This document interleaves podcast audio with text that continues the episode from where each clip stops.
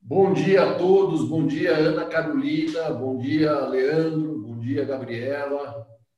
Sejam bem-vindos aqui a mais uma conversa online com todos aí na pandemia. Bom dia. Bom dia, bom dia, Paulo. Olá. Bom, gente, bom dia, Gabriela. Vamos, vamos já começar? E eu queria começar já perguntando para vocês, vocês estabeleçam uma ordem aí, mulheres primeiro, tá, Leandro? E Por favor. Queria que vocês se apresentassem, onde vocês trabalham aí nos Estados Unidos e como é que vocês chegaram aí na profissão de corretor imobiliário, que a gente vai hoje aqui dar uma passada geral e desmistificar um monte de coisa que para nós aqui do Brasil é sempre é, a teoria, né? Quero, a gente vai querer descobrir na prática como é que funciona aí a corretagem nos Estados Unidos. Então, fica à vontade, Ana. Então, eu, meu nome é Ana Carolina, eu moro em Miami há 20 anos, eu uh, sou corretora há oito e eu comecei no mercado imobiliário na Remax, depois eu trabalhei na Related. Hoje nós estamos na Podium, que é uma imobiliária pequena, boutique, e estamos aqui, assim, vivendo esse momento, tentando passar por isso agora. E mas aqui acho que tudo vai dar certo, se Deus quiser, estamos aqui. Isso aí, Leandrão. Eu agora? Bom, eu sou a Gabriela, Gabriela Donati, eu trabalho na First, sou corretora há cinco anos aqui em São Paulo, é, sou especialista no bairro de Itaim Bibi.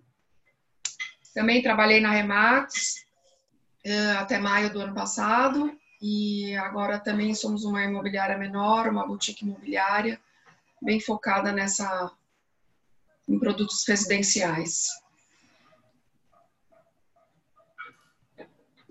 Bom, vamos lá.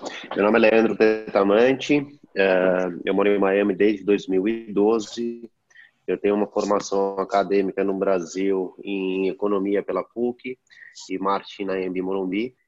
Eu trabalhei muitos anos com importação e exportação, então estava muito ligado no mercado internacional, até que eu mudei para Miami definitivo em 2012 e devido aos contatos que eu fiz durante esses anos na, no mercado internacional, muita gente começou a me procurar pedindo investimentos aqui nos Estados Unidos. Então, desde então, eu me dediquei a, a e me foquei mais no mercado comercial, diretamente ligado para investidores, para pessoas que gostariam de ter renda aqui nos Estados Unidos e com o passar do tempo a gente foi especializando também na parte de negócios e relocation, pessoas que querem mudar e ter uma renda aqui nos Estados Unidos. Legal, legal bacana. Bom, todos apresentados aí. É... Queria saber o seguinte: primeira pergunta, né, que não quer calar. É fácil se tornar corretor nos Estados Unidos? As provas são fáceis? Como é que é isso? Porque é uma grande, uma grande discussão que tem aqui no Brasil, né, que se tornar corretor, de certa forma, é muito fácil. E aí, é a mesma coisa? Então, o processo é, é um processo simples. Você faz um curso de 63 horas, uh, você não tem que ter nenhuma outra formação, e nesse curso você é uma prova. Se você passar nessa prova, daí você pode fazer a prova do estado, que eles chamam. E essa é bastante difícil. Tem as pessoas chegam a fazer 10, 12 vezes a mesma prova. Quantas vezes você fez, Ana? Acho que é, eu fiz quatro. Mas deixa eu só entender o seguinte: você tem uma prova básica maior e depois você tem uma estadual, do estado da Flórida, é isso? A do curso é pequena, a do curso acho que são 100 perguntas e é bem focado no que foi coberto no curso mesmo. As a do, do, do estado ela é mais. É, tem mais informação e ela é um pouco traiçoeira, assim. As perguntas, às vezes, tem duas opções que poderiam ser a resposta, parece, sabe? Então ele tenta te pegar ali. Mas você não pode ir para a prova do Estado se você não passar nessa da. Não, você tem que ter o certificado do curso e você só tem o certificado do curso se você fizer a prova do curso. Você precisa manter essa licença viva? Você tem provas a cada tempo? Como é que é isso? Uma vez que fez, está feito?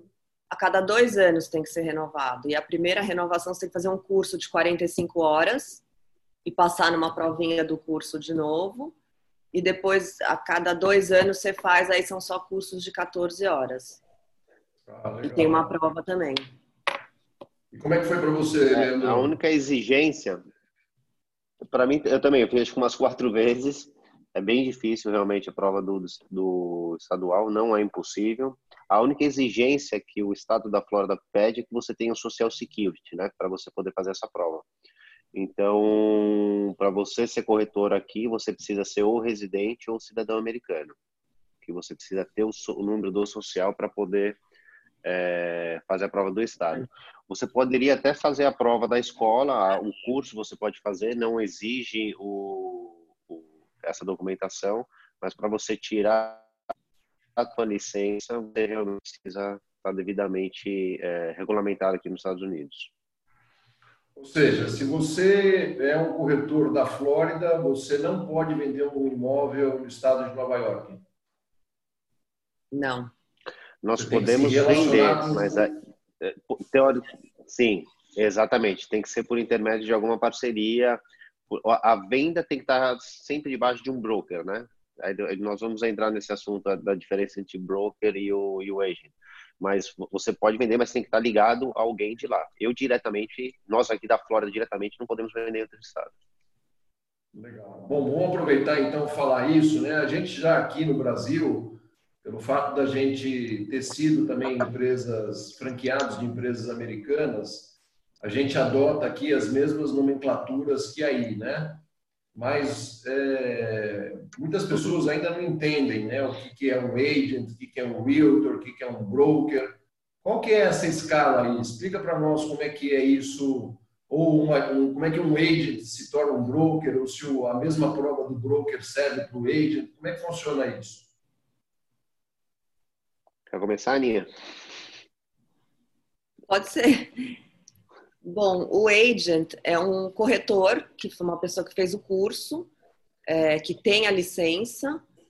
Uh, o realtor é a pessoa que é membro da NAR, do National Association de Realtors. E o broker é uma pessoa que foi corretor, ou é ainda, né, no caso, tirou uma licença de broker e essa pessoa pode abrir uma imobiliária. E aí ele tem outros corretores embaixo dele.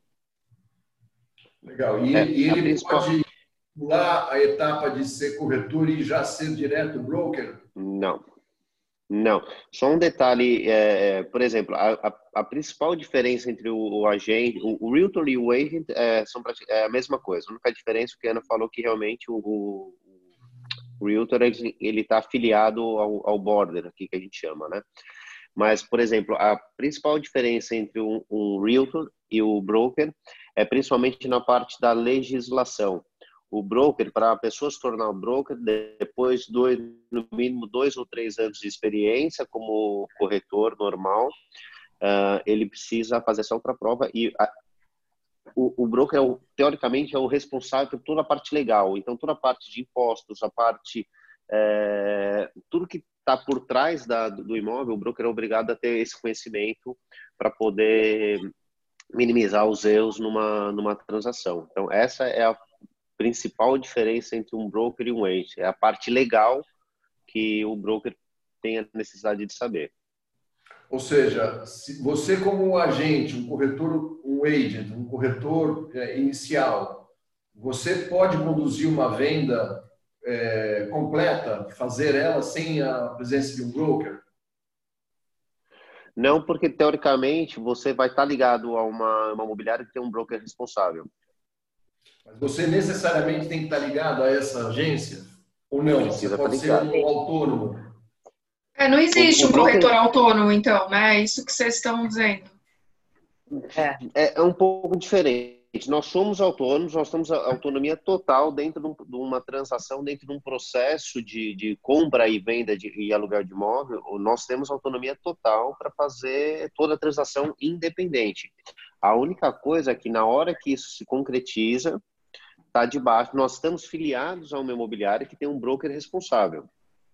Sim, você está sempre embaixo Aí, de um guarda-chuva, então, né?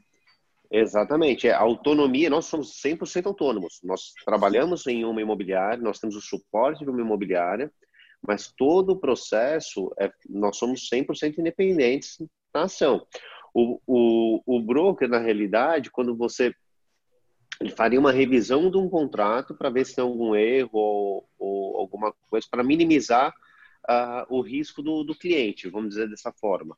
Mas nós não deixamos de ser 100% autônomos. É interessante isso.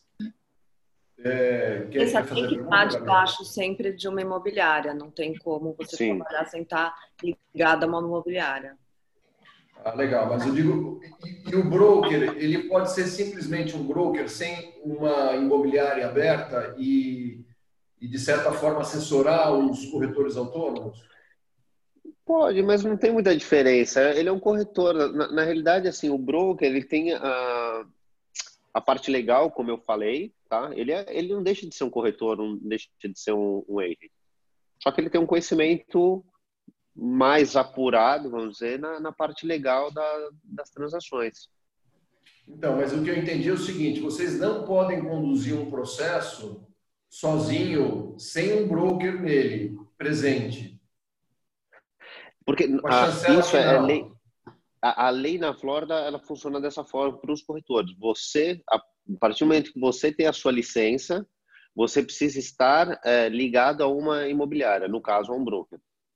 Legal, você não entendi. pode, você não pode atuar sem estar devidamente é, é, com a tua licença posta em, em algum lugar. Você não, ne, agora eu entendi. Nesse tipo você não tem autonomia. Nessa parte você não tem autonomia para atuar 100% independente. Você precisa estar ligado a uma, uma imobiliária. Entendi. Legal. Você é responsável por todas as suas ações, né? Então, você, você, faz a, você pode fazer a captação, você pode atender o cliente comprador, Sim. você pode redigir o contrato, enfim, toda a parte é, prática do negócio você faz, mas você sempre tem Sim. que estar embaixo de uma estrutura de uma imobiliária, porque aqui a gente tem o corretor totalmente autônomo, que não está vinculado a nenhuma imobiliária. É isso que a gente chama de corretor autônomo, não de autonomia de trabalho. Né? Eu acho que é um pouco uhum. essa a diferença. Sim, é, exatamente. E quando aqui normalmente quando você está dentro de uma imobiliária, você não tem tanta autonomia de trabalho. Você normalmente tem um, uma pessoa acima de você que cuida da parte de contratos, por exemplo. Quer dizer, você não, não faz a, a, o processo de compra e venda do começo ao fim, né? Uhum. É, na, no nosso caso aqui, é, essa, vamos dizer, essa categoria, um, normalmente, dentro de uma estrutura imobiliária, um é só para ajudar mesmo um ao outro e, e fazer o negócio funcionar. Sim, legal. Diz uma coisa, é, essa responsabilidade, tanto do, do agent quanto do broker, ela abrange é, problemas civis, criminais, tudo isso? Como é que funciona essa responsabilidade das, das camadas aí? Minha? Então, a, a gente responde sim. É, aqui nos Estados Unidos a gente tem que tomar bastante cuidado, até porque né? Muito comum, as pessoas querem processar todo mundo por causa de qualquer coisa. Mas e o broker também responde. É, aqui nos Estados Unidos você pode ser processado por qualquer coisa, né? É, os maiores problemas hoje para um corretor, para um agente, seria a, uma publicidade é, ilegal, né? Alguma coisa errada na, na, na, publicidade, divulgar um imóvel que ele não está à venda, ou divulgar um imóvel que não é um listing dele sem autorização. Isso são uma das coisas que incide alguns processos aqui. É, falsificação de documento, de assinaturas, faltar com a verdade. Então, esse tipo de, de, de ações, dentre outras, isso pode ter sim uma, uma consequência civil aqui, um, um processo bem, bem forte. E o broker também, em ambas as partes, tanto para o corretor quanto para o broker. É, é, chato, mas é importante, né? Porque Sim. você realmente se torna é um ordem, né? profissional, né? Uhum. E diz uma coisa para mim, a gente ouve falar muito num sistema chamado MLS.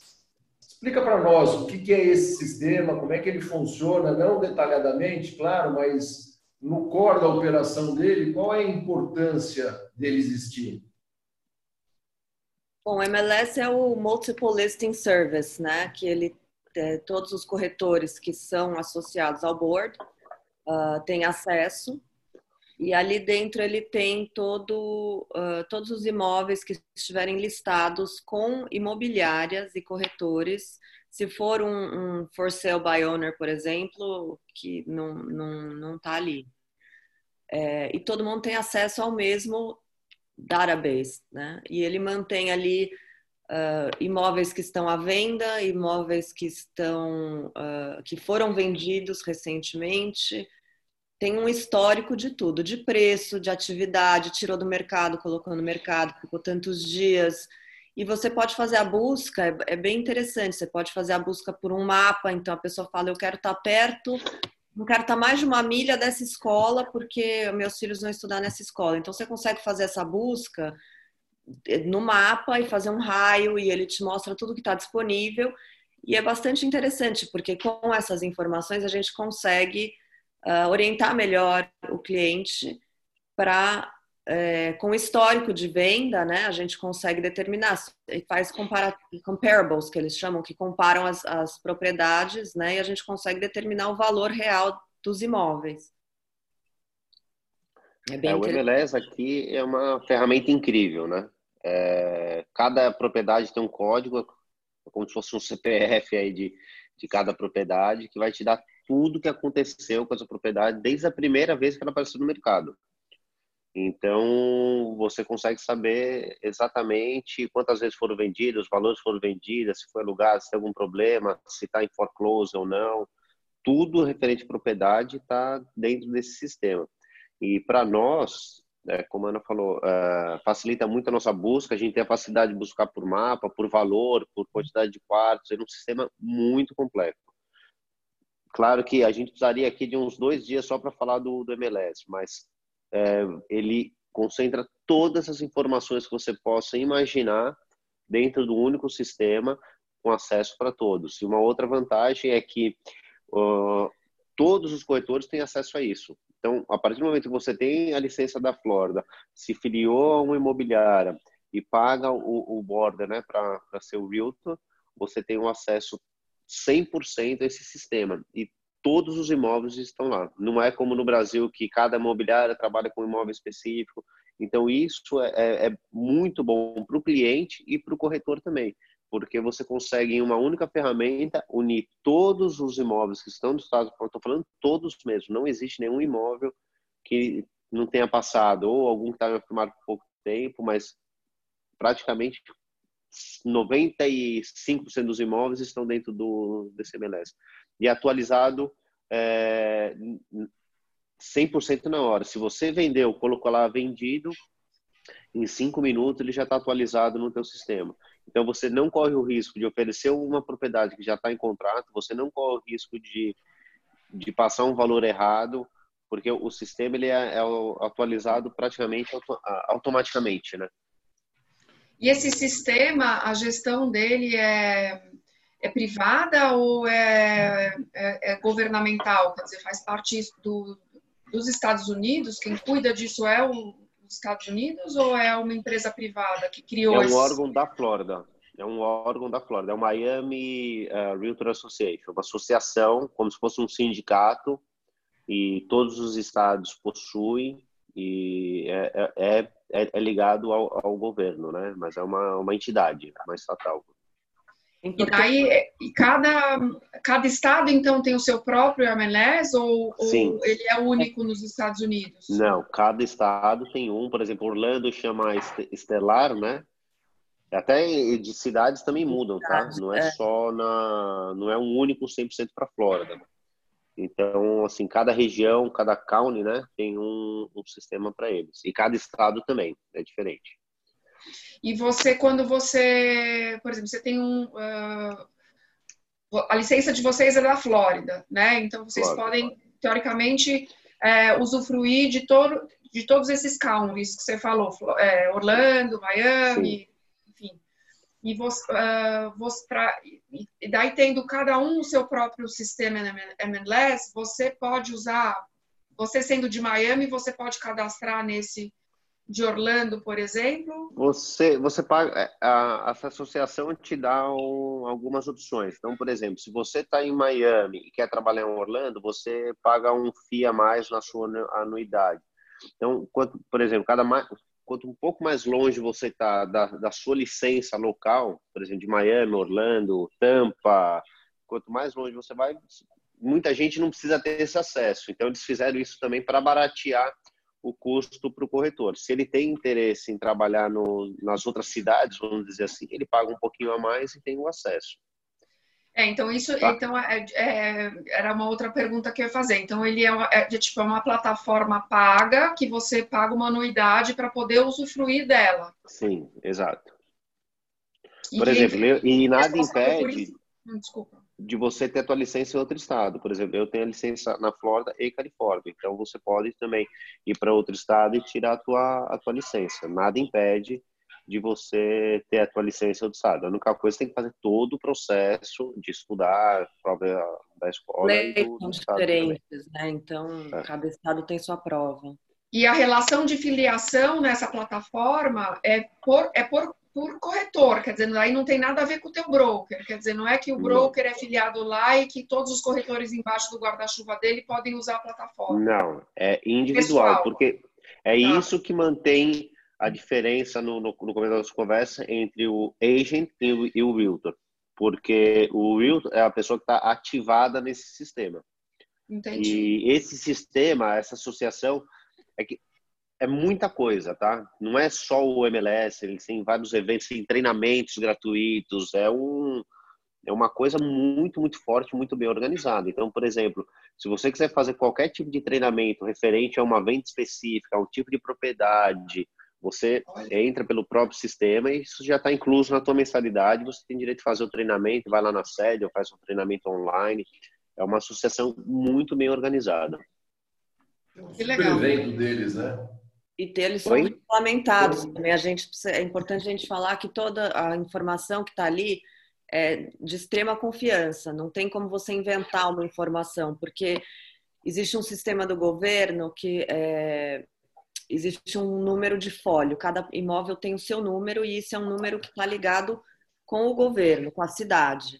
E esse folho ele tem exatamente as medidas do terreno, uh, do imóvel. Ele sabe qual é a metragem dentro de ar-condicionado que tem. E aquilo é tudo feito, né? Quando uma casa é construída, por exemplo, a pessoa vai na cidade, tira o permit para construir e fica registrada a planta. E com isso, esses dados estão todos no, no folho daquele imóvel. Então, quando você vai colocar uma propriedade nova no, no MLS, ele te dá a opção de fazer um autofill, que ele chama. Posso puxar os dados todos que estão, porque os sistemas são interligados. Então ele fala assim: posso puxar do folho os dados? E aí ele puxa do folho, já alimenta o MLS, né?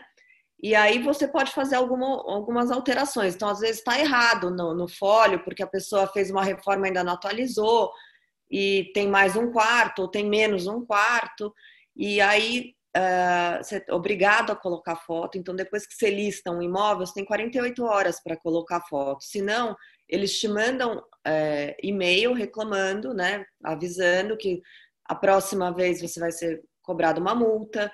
Então, você, você tem que estar tá com aquilo sempre em ordem. Então, ele te avisa se o listing vai expirar.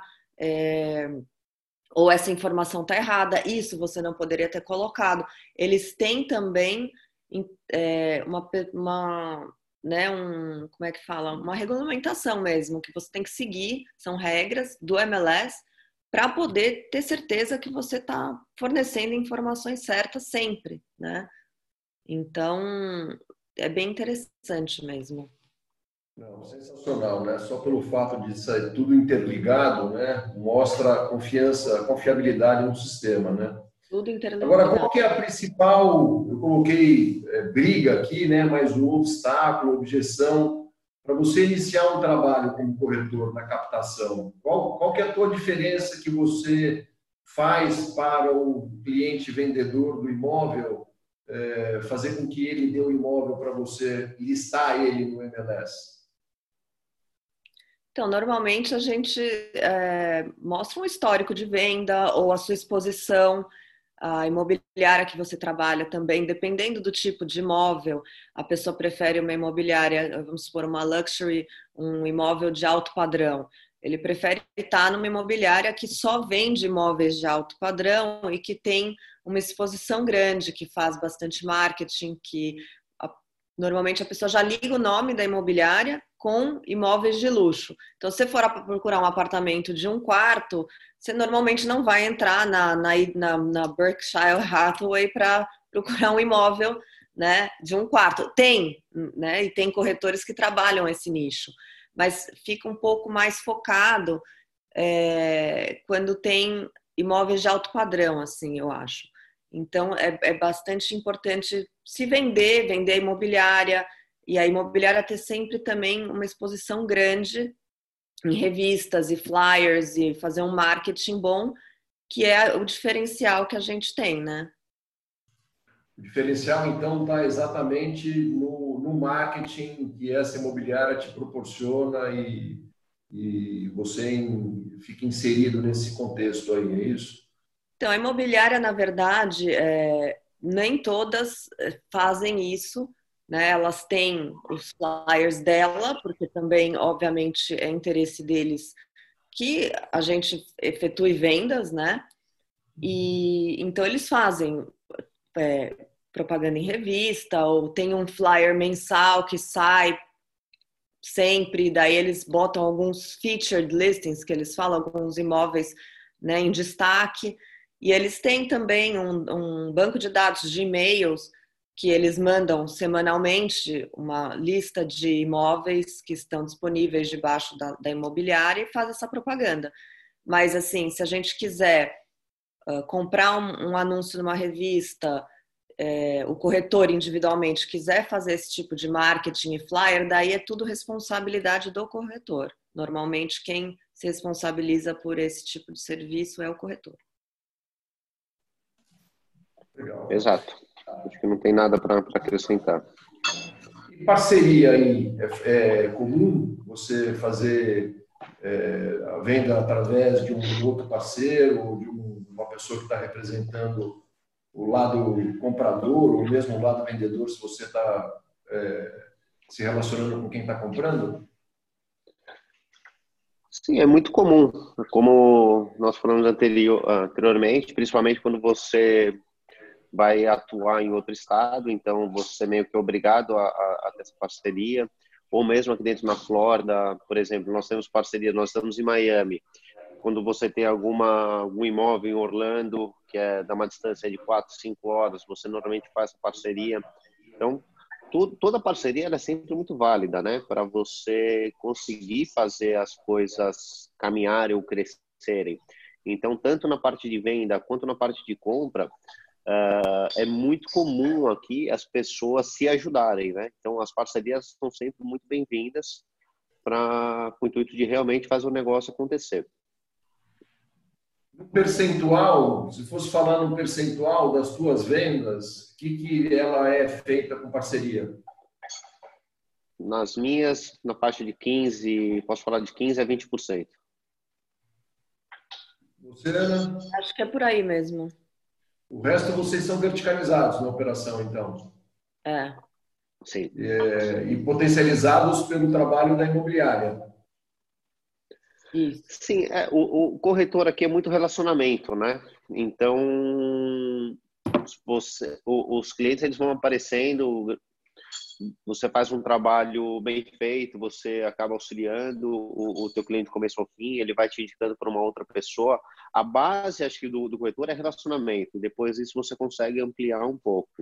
Então, por exemplo, eu vim para o mercado, pro mercado comercial na parte de investimento por causa disso, porque é, a maioria dos meus dos clientes, das pessoas com que eu me, me relacionava, eram pessoas que gostariam de ter renda nos Estados Unidos, de ter renda em dólar. E depois essa pessoa quis começar a morar nos Estados Unidos.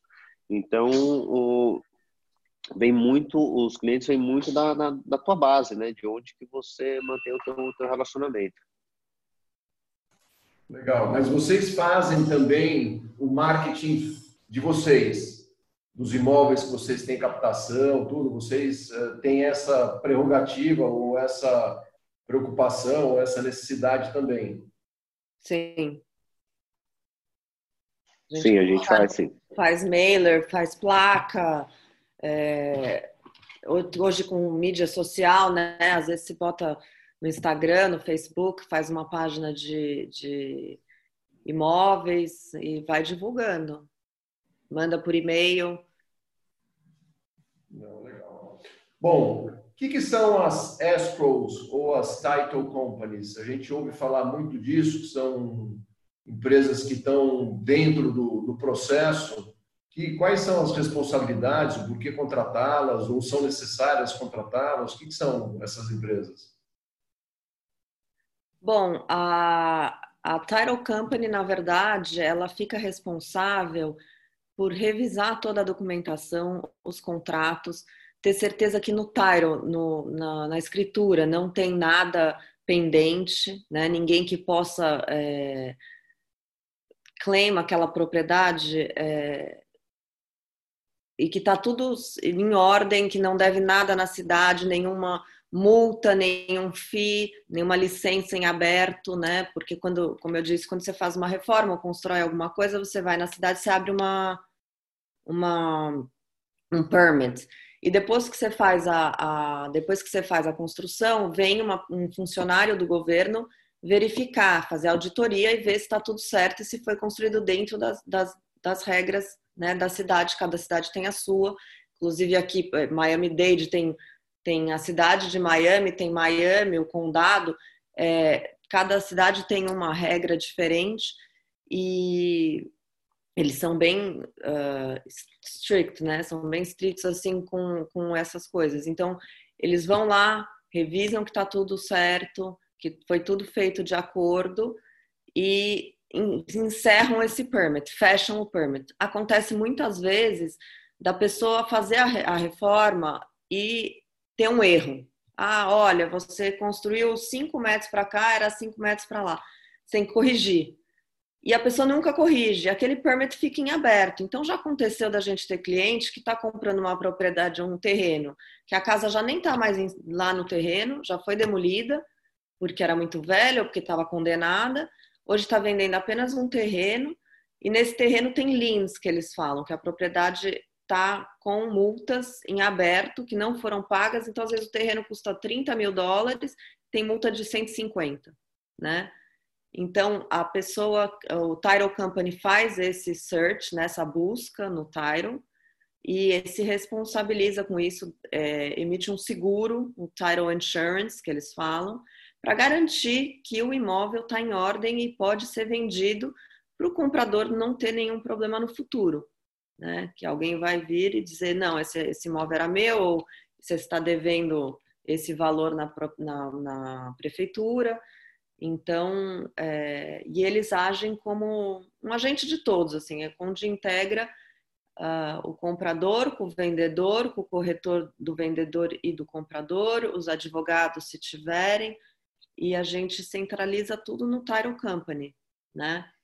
E às vezes eles podem, podem representar as duas pontas e fazer o closing dos dois, tanto de comprador como de vendedor, na mesma operação, não tem problema e eles muitas vezes seguram o escrow, o, o depósito em escrow, que é uma conta que é aberta só para segurar depósitos durante o período uh, até o closing, né, até fazer o fechamento.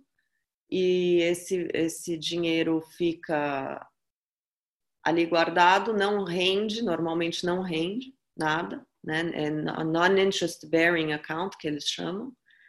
E esse valor é repassado depois no final. É, se, se acontecer de quebrar um contrato, de, do, do closing não acontecer, esse escrow é devido, né? Ele devolve o dinheiro, mas ele fica numa conta como se fosse uma conta de seguro, né? Fica seguro ali guardado até o dia que ele precisar ser usado. Isso. Ah, acho que uma comparação que a gente pode fazer é a Tyro Company é como se fosse o nosso cartório aí no Brasil, que é a parte que vai é, realmente passar a escritura para o nome de outra pessoa, fazer as assinaturas finais. E a, a escrow é, é uma conta garantia, onde que a pessoa, no processo de, de, de compra, deposita o dinheiro como uma forma de boa fé em comprar a propriedade desde que ela esteja 100% correta. Então, por exemplo, a escrow account, é uma, é, o dinheiro vai ficar ali, enquanto a Tyro Company faz toda essa análise de, de documentação, se por acaso tiver 100%, esse dinheiro da escrow account vai para compra para conta da pessoa que está vendendo. Se tiver qualquer problema, esse dinheiro está seguro. Então, isso evita de falhas na transação. Então, evita do comprador depositar o dinheiro na conta do, da pessoa e tiver algum problema e depois ele teria dificuldade para ter esse dinheiro de volta.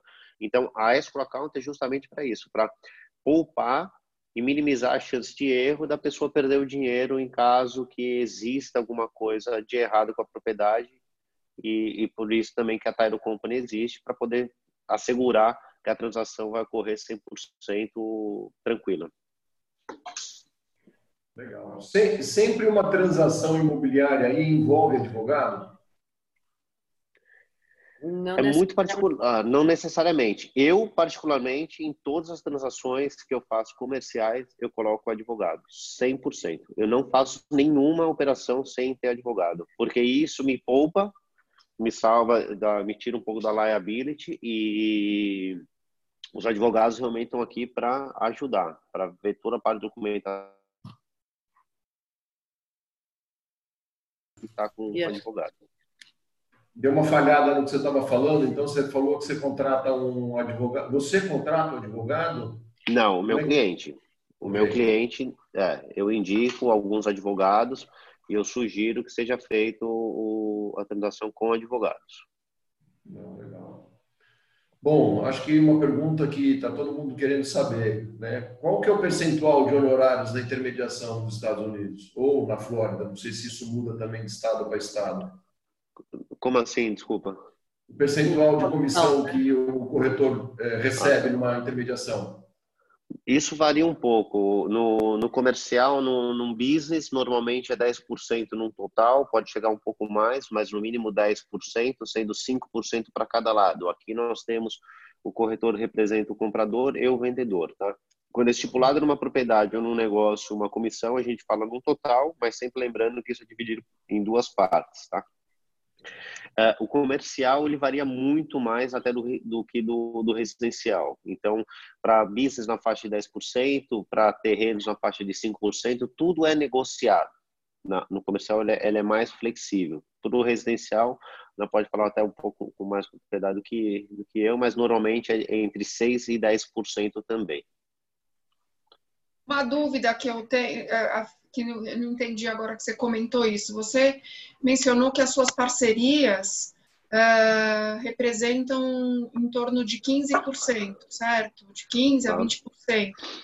E agora você me colocou que os teus honorários são sempre divididos entre comprador e vendedor, né? Quer dizer, um, o, cliente, o corretor que representa o comprador e o cliente que representa o vendedor. A gente chama isso de parceria. É, o que, que você entendeu porque... por parceria? Não, parceria é quando, por exemplo, vocês aí do Brasil tem uma pessoa interessada em comprar um imóvel nos Estados Unidos, você vai entrar em contato conosco, olha, tem uma pessoa querendo comprar um imóvel ou vender um imóvel na Flórida, você pode atender para mim? Vamos atender em conjunto? E isso é tipo de parceria. No que eu diz, na, no, no que eu estou falando, aqui nos Estados Unidos sempre vai haver, sempre não, a não ser que eu represente a pessoa 100%. É, deixa eu tentar deixar de uma forma clara. Se são pessoas distintas, uma pessoa quer comprar um imóvel e esse listing não é meu, tá? É de uma, de uma outra pessoa. Então, sempre vão existir dois corretores nessa transação, um que representa o comprador e outro que representa o vendedor. É, é o que eu, é, isso é o que a gente chama de, de, de parceria, né? De uma é pessoa representando. Você é obrigado a fazer isso. Oi? Aqui você é meio que obrigado a fazer isso. A não ser que eu tenha propriedade para vender e o cliente para comprar, eu representaria 100% na, na operação. Mas a maioria dos casos sempre vai existir uma pessoa que é responsável pelo vendedor e uma pessoa que é responsável pelo comprador. Perfeito. Então, então é, é, quanto representa essa verticalização, por exemplo, onde você está representando as duas pontas no, no teu processo? 90% dos casos. É. Tá. Legal. Tá. E daí, você tem as parcerias, é, um outro tipo de parceria que é a que você mencionou lá dos 15%, que é entre, entre, estados, entre países, enfim. Uh, que você, numa das pontas, você está já estabelecendo uma parceria. Então, uma parceria com o comprador ou uma parceria com o vendedor, né? Exato. Mesmo local, a gente faz algumas parcerias para trabalhar o mesmo imóvel, dois agentes, dois realtors, por exemplo, Sim. trabalharem o mesmo imóvel. Então, às vezes eu trabalho com o Leandro num imóvel, é, unicamente também porque a gente precisa se ajudar. Então, ah, eu não estou disponível, vou viajar, vou estar fora, você mostra o imóvel para mim. E isso a, a gente né, se ajuda, faz esse tipo de parceria também bastante. Então, tem muita gente que trabalha junto, em parceria com outros realtors, né, para é, divulgar o mesmo imóvel e trabalhar o mesmo imóvel. E a porcentagem de comissão, normalmente, no total, normalmente, é 6%. É um total. Então fica dividido entre as duas pontas. Se você representar os dois lados, 6% para você. Se você representar um lado só, 3% para você. E se você tiver um parceiro que trabalha com você, um e meio para cada um, né? Uhum, Esse uhum. número não é não é certo. É o que é usado normalmente, porém é negociável. Então, às vezes, o, o, o, vendedor fala: Eu vou vender essa casa de 10 milhões de dólares, mas eu não quero pagar mais que 4%. Então, você entra, inclusive, isso também está no MLS, quando o imóvel é listado, já ali já determina qual é a porcentagem da comissão. Então, e quanto vai para cada lado. Às vezes o corretor tá, o cliente está desesperado para vender o imóvel e ele fala, pelo amor de Deus, e o corretor já às vezes acontece, é um cliente seu recorrente que já comprou, já vendeu, já alugou, já fez vários negócios com você e você fala: vamos fazer o seguinte, eu vou dar 4, 2, vou dar 4 para o corretor que trouxer um comprador para esse imóvel e vou ficar só com dois. Ou vamos fazer um total de cinco, eu vou ficar com dois e vou, vou dar três. Então, Entendi. você negocia a comissão também. As imobiliárias, como eles também recebem uma porcentagem da tua comissão depois, é, eles não gostam muito que você diminua a tua comissão, até porque a maioria, por isso que é sempre meio que todo mundo cobra a mesma coisa para não ter esse problema. Porém, tem exceções, né? E aí a gente negocia e faz o que der para fazer para melhorar para o cliente, né? Às vezes o cliente está precisando vender e se você oferece, às vezes tem até casos que você vê um bônus para o, o o corretor do comprador. Então a pessoa fala assim: tem os 3% para cada lado, mais um bônus de 2 mil dólares para quem trouxer um comprador ah, móvel. Então funciona bem legal. Ana, é, você mencionou que as imobiliárias não gostam, né, que você negocia a tua comissão. Isso porque eu entendo também que você já tem um percentual desse estabelecido com essa imobiliária do que fica para você, né? Sim. É, quando você escolhe uma imobiliária para trabalhar, esse é um ponto muito forte também, né? Geralmente esse número fica em que percentual, Ana? Olha, depende do quanto você gera também, né? Eles vão bastante é, por, esse, por esse número. Normalmente é 70 a 30 assim, isso é considerado uma pessoa que está começando, vai para uma imobiliária conhecida, é 70 a 30. O corretor fica com 70% da comissão, a imobiliária fica com 30%. é, a partir do momento que você vai tendo uh, sucesso, vai vendendo mais, vai mostrando né, resultado, eh, pode virar 75, aí vai para 80. Hoje, é, o mais alto que eles dão normalmente para um corretor comum, eu vou dizer que acho que é 85-15, talvez 90-10. Claro, tem aqueles corretores que são top producers que vendem milhões e milhões, 100 milhões, 200 milhões por ano. É, esse tipo de corretor tem negociado e eu já ouvi dizer que eles cobram, é, dão apenas 2%, né? faz 98,2%. Então, é, tem, é, tudo é negociável. Porém, o normal seria 70, 80, até 80 é normal. Você paga alguma coisa uh, na frente para a imobiliária, como um FII, como um, alguma coisa do gênero? Depende da imobiliária. Tem imobiliária que sim, que você paga uma mensalidade.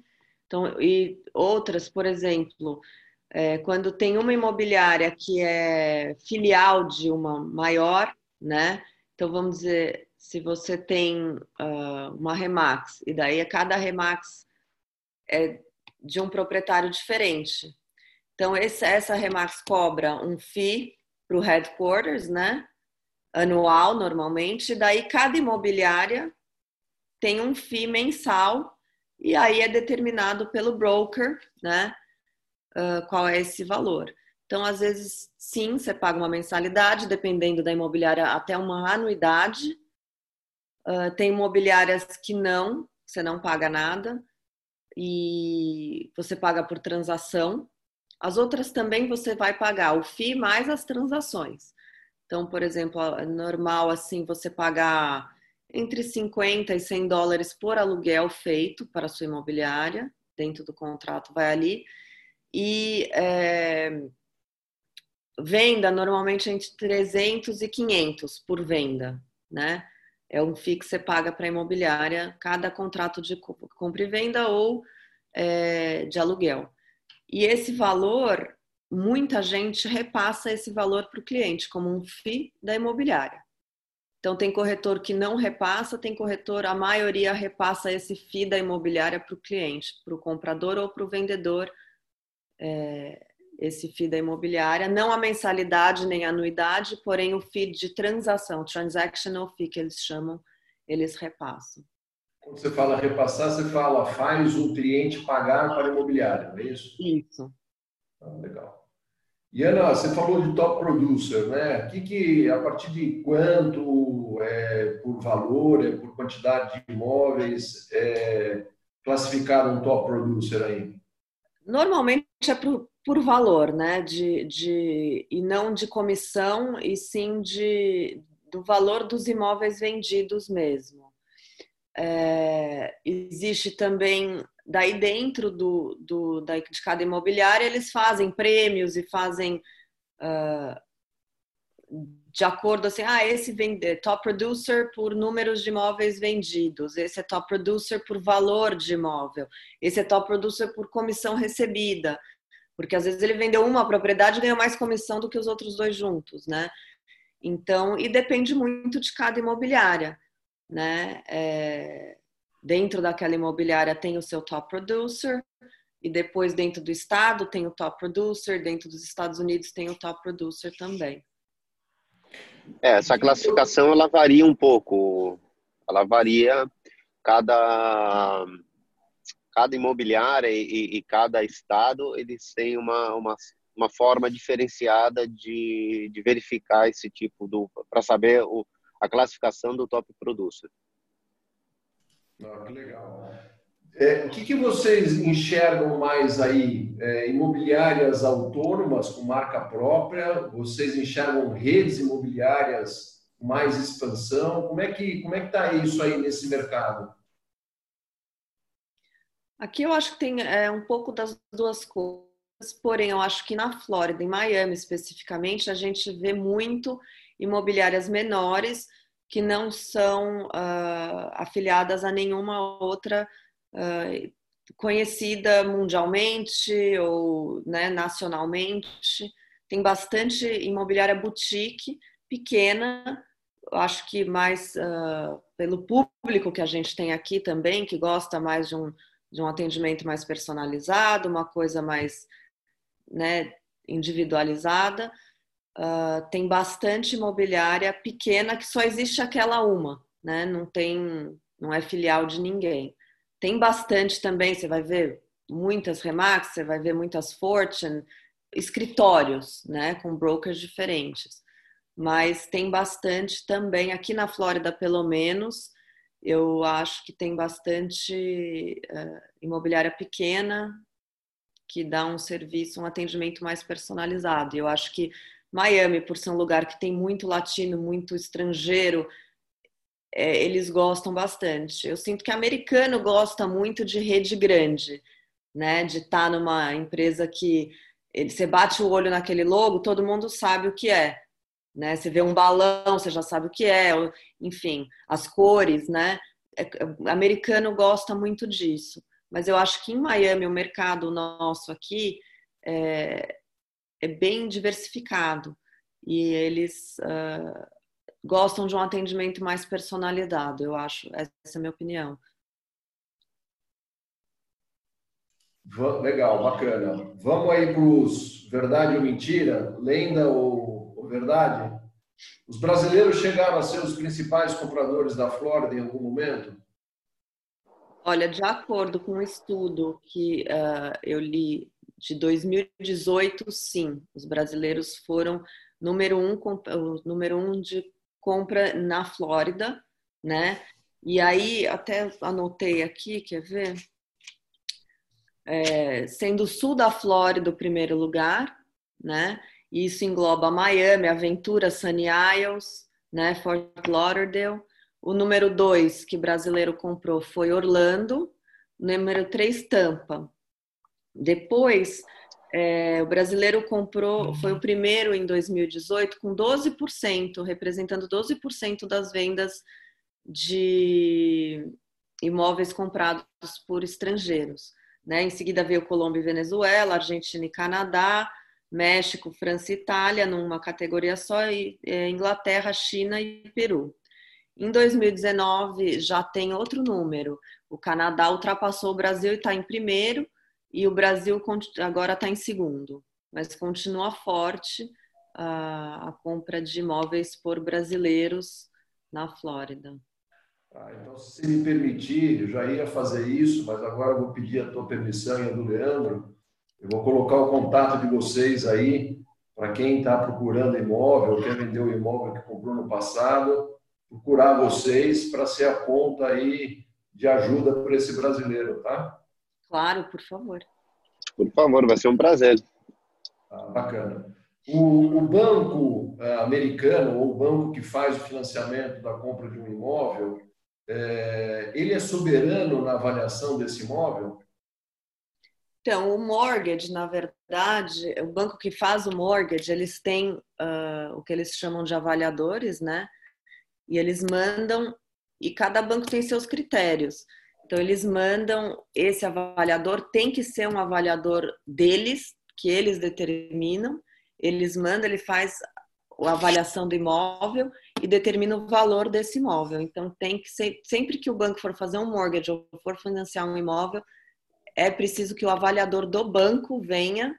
Você não pode escolher um avaliador, seu vendedor não pode escolher um avaliador, o corretor não pode escolher um avaliador tem que ser o avaliador determinado pelo banco.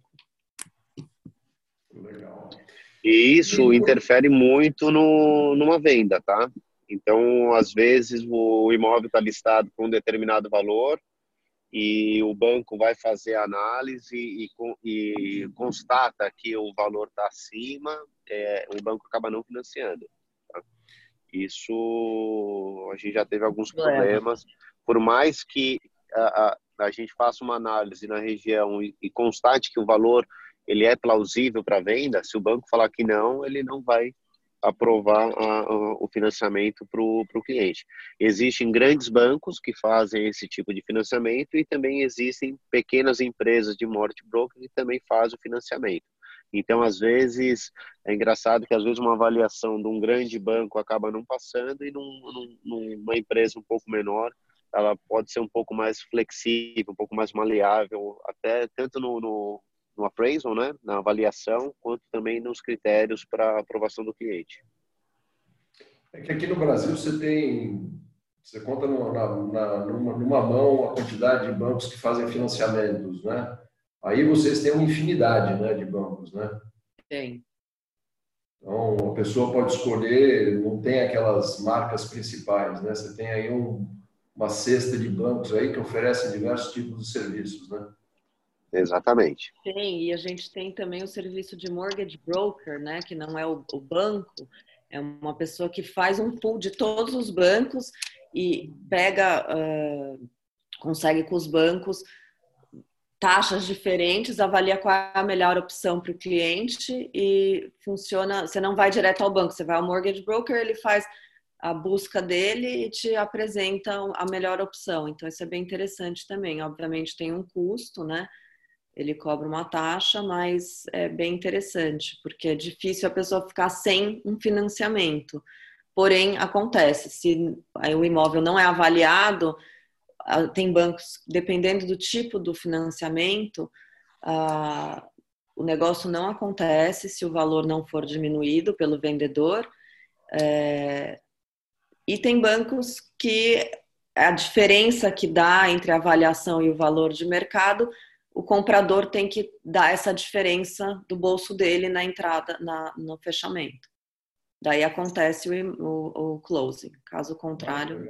Dizer, o, o, risco fica com o comprador mesmo, né? Ou ele paga ali do bolso dele e o, o risco sai do banco e fica na, no colo do, do comprador. Bacana, interessante isso, hein? É. Bom, e para finalizar, tá uma delícia esse bate-papo aqui. O Leandro já deve estar se dirigindo aí para o compromisso dele. Leandro, muito obrigado aí pela tua presença. Mas, é, para finalizar, as últimas considerações que avaliam aí como é que está o mercado hoje aí na Flórida. Está é, tá atrativo, tem muita oferta, tem muita procura. Então, continua tendo, né? A gente está com limitação na, na, parte de mostrar os imóveis, tem edifícios que não estão permitindo visitas, né? Nesse tempo agora de quarentena.